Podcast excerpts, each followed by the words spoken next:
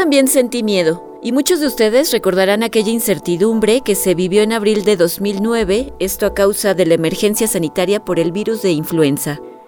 En ese tiempo me tocó documentar lo que sucedió cuando se declaró la pandemia en nuestro país, desde ir a conferencias de prensa, buscar a médicos para que explicaran qué estaba pasando, escuchar el temor de la ciudadanía. Aún recuerdo las calles vacías, todos usando cubrebocas y mirándonos unos a otros con temor.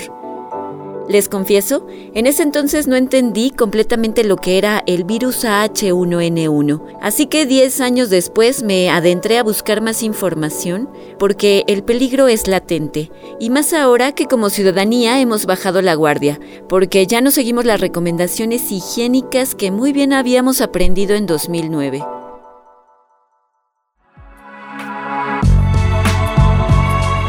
Mi nombre es Ginarelli Valencia y en el siguiente trabajo conocerán más acerca del virus de influenza, pero también de la historia de Lalo, un joven que fue de los primeros casos de H1N1 que se reportaron en el Estado de México, a quien en ese entonces lo diagnosticaron erróneamente como neumonía típica, porque ni los médicos conocían muy bien el comportamiento de esta enfermedad. El aprendizaje es que debemos estar alerta porque el virus de influenza, como muchos otros, es difícil de erradicar.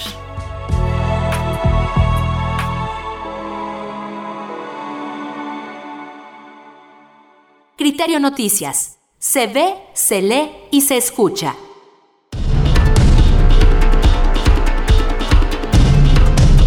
Busca vivir y para hacerlo secuestra células sanas. A lo largo de la historia, el virus de la influenza ha utilizado al ser humano y a varias especies animales para hacer millones de copias de sí mismo y conservarse en la Tierra. Eso fue lo que orquestó en 2009. Una de sus mutaciones puso a prueba nuevamente a la humanidad. Los científicos lo identificaron como AH1N1 por su composición. Mexicanas y mexicanos, muy buenas noches. Durante los últimos días, el país entero ha enfocado toda su energía a hacer frente a un virus que hace apenas un poco más de una semana era completamente desconocido por los científicos de todo el mundo. Este microorganismo secuestró el cuerpo de Eduardo Rangel Castorena, al igual que a miles de personas en el mundo, sin distinguir nacionalidad, sexo, edad ni clase social. Tenía síntomas de sintomatología de una gripe común y corriente. Estuve en un coma inducido tres días para que ya no tuviera tanta actividad mi, mi, cuerpo. Tan graves estaban las cosas que ya les habían dicho a mis padres que pues a lo mejor era momento de resignarse y de despedirme. Mientras el virus de la influenza cobraba popularidad en los periódicos y noticiarios, en la sala de terapia intensiva de un hospital privado de Toluca, Eduardo luchaba por sobrevivir. Los médicos no comprendían cómo un joven de 27 años, sano y deportista, estaba en esa condición. Me desplomé en el suelo de la casa y no me podía parar. Me dolían mucho las piernas, tenía mucha diarrea, fiebre y eso fue la sintomatología principal. La influenza estaba aniquilando las células del sistema inmunológico de Eduardo. Esa misma batalla la tenía el virus con pacientes de 70 países.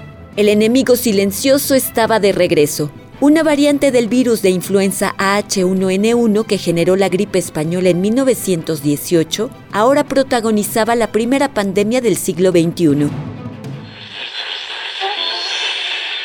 que han hecho los expertos de la evidencia, los criterios científicos de una pandemia han sido cumplidos. Por lo tanto, he decidido aumentar el nivel, el nivel de alerta de fase 5 a fase 6. La presencia de este virus, mil veces más pequeño que un cabello humano, paralizó a todo el mundo. En México causó la suspensión de clases, jornadas laborales y eventos masivos. Las ciudades se sumieron en un profundo silencio e incertidumbre. El virus ha desafiado a la ciencia a lo largo de la historia. Fue hasta la década de los 50 que se lograron identificar variaciones del virus que permitieron ponerle apellidos, ya que sus efectos pueden causar desde una gripe común hasta la muerte. Se logró determinar que había diferencias antigénicas en esas proteínas y entonces se clasificaron a los virus como influenza tipo A, tipo B. Juan Francisco Contreras Cordero, especialista en virología de la Universidad Autónoma de Nuevo León. El influenza tipo T. Pero de esos cuatro tipos se ha visto que el que mayor cambio tiene a través del tiempo es el influenza tipo A, que es básicamente el que tiene preocupados al mundo científico con respecto a la posibilidad de una pandemia. Viaja por el aire. Su vida es de 12 a 24 horas cuando hay suficiente humedad y se contagia a través de los fluidos. Es que es transmitido por aire, es aerosol. Isabel Salazar Sánchez, investigadora de la Escuela Nacional de Ciencias Biológicas del Instituto Politécnico Nacional. Si tú respiras suficiente aerosol con una dosis suficiente de virus, te infectas. En 2009 también viajó por avión. Su rápida transmisión puso en alerta las terminales aéreas de todo el mundo.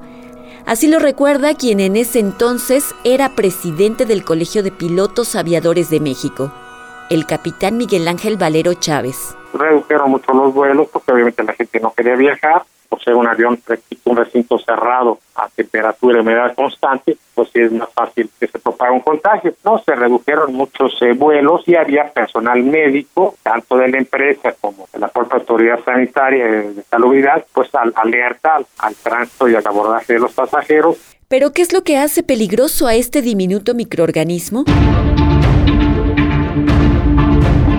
La respuesta es su variabilidad genética.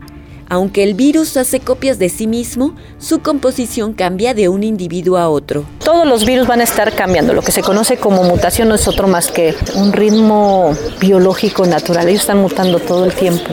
Imagina que tienes ocho fichas de dominó en unas, dentro de una célula y viene otro virus que viene con sus otros ocho fichas de color diferente.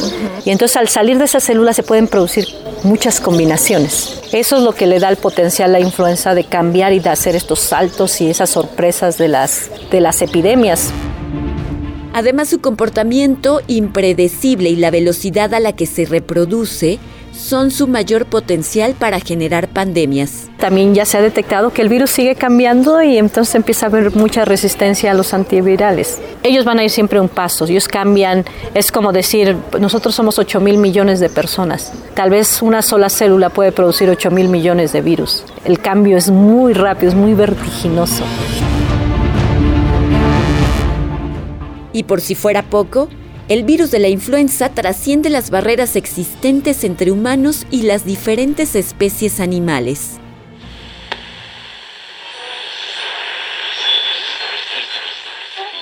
Noticias generales, alarma en China, un nuevo virus clasificado como gripe H7N9 fue detectado en ese país. Las autoridades de salud aseguran que este es un virus exclusivo de aves de corral y es la primera vez. Cuando ingresa al cuerpo de un cerdo, el virus hace un verdadero festín y logra transformarse totalmente. Esta especie es considerada el vaso mezclador, es decir, es capaz de combinar el material genético de diferentes organismos lo que sucedió en 2009. En realidad el virus de la influenza del 2009 fue una combinación de diferentes virus de diferentes orígenes porque eh, traía material genético tanto de cerdos euroasiáticos como de cerdos americanos, como de aves y del mismo humano. Entonces en realidad fue una cepa que emergió por el reordenamiento o el rearreglo de los segmentos genéticos del virus de cada una de las especies que le mencioné y apareció una una, cepa, un tipo de virus que era diferente y que por lo tanto eh, no había reconocimiento previo y por lo tanto no había inmunidad previa para poderle hacerle frente a una infección de esta naturaleza. ¿Ahora te imaginas la gran diversidad de virus de influenza que hay en la naturaleza?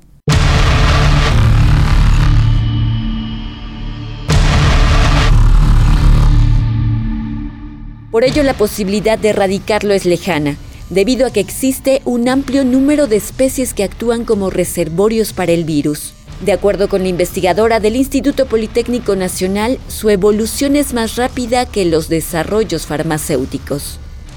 La vacuna es como una foto inmóvil de lo que es el virus y el virus sigue cambiando, cambiando. Es como si se hiciera una cirugía plástica cada momento, ¿no? Entonces, realmente tú lidias o la vacuna la estás haciendo con ese que no cambia tanto.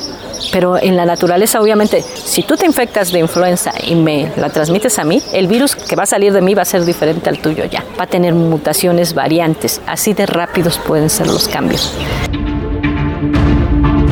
protagonista de los episodios más grises de la historia.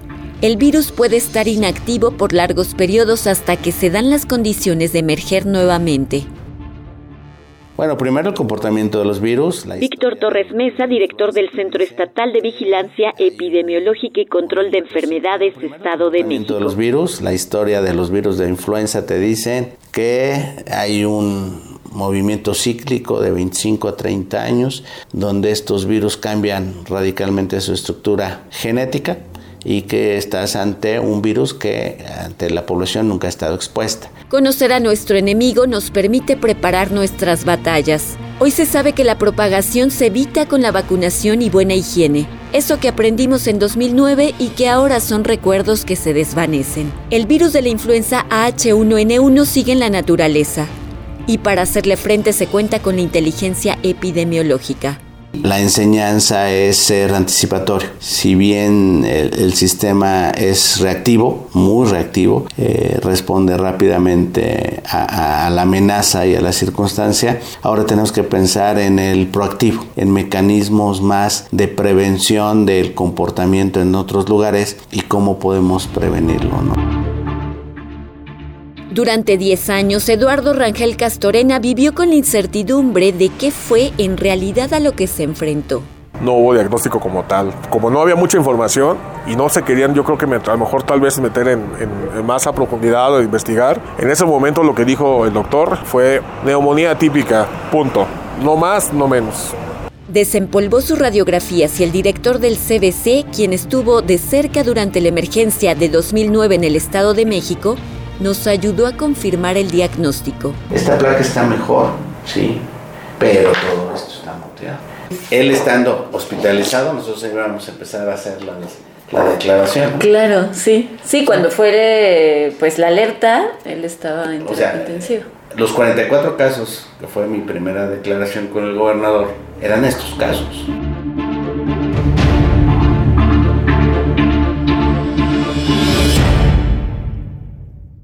Eduardo es un sobreviviente de la pandemia de influenza que alcanzó la alerta máxima en el mundo. Me hubiera tardado unas horas más, un día más y se hubiera acabado la fiesta. Ahí sí, no sé qué hubiera pasado. Seguramente no te estaría contando esto ahorita.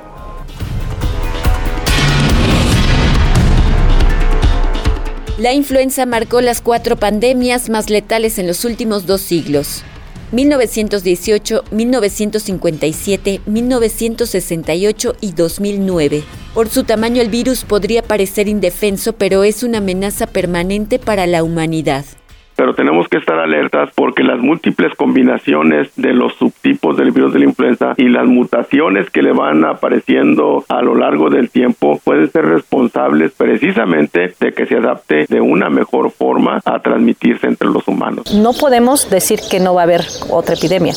La cuestión no es si la va a haber, la cuestión es cuándo, porque este virus puede cambiar muy rápido. Además, lo que decía es un virus exitoso, infecta muchas especies. Los virus no tienen palabra de honor, hay que seguir estudiándolos muy de cerca cerca, eh, ese enemigo puede cambiar radicalmente el comportamiento hay que estar atentos cuáles son nuestras armas contra estos virus. Hasta ahora erradicar el virus de la influenza es un desafío. No se trata de profecías apocalípticas, pero hay evidencia científica de que el enemigo acecha silenciosamente hasta tener la posibilidad de protagonizar una nueva pandemia.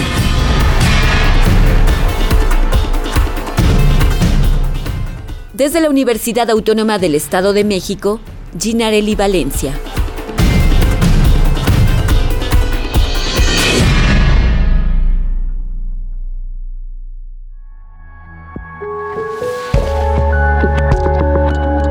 Este reportaje, producido por Humberto García Neri, es un trabajo del equipo de Criterio Noticias. Puedes ver, leer y volver a escuchar este y otros trabajos en www.criterionoticias.wordpress.com.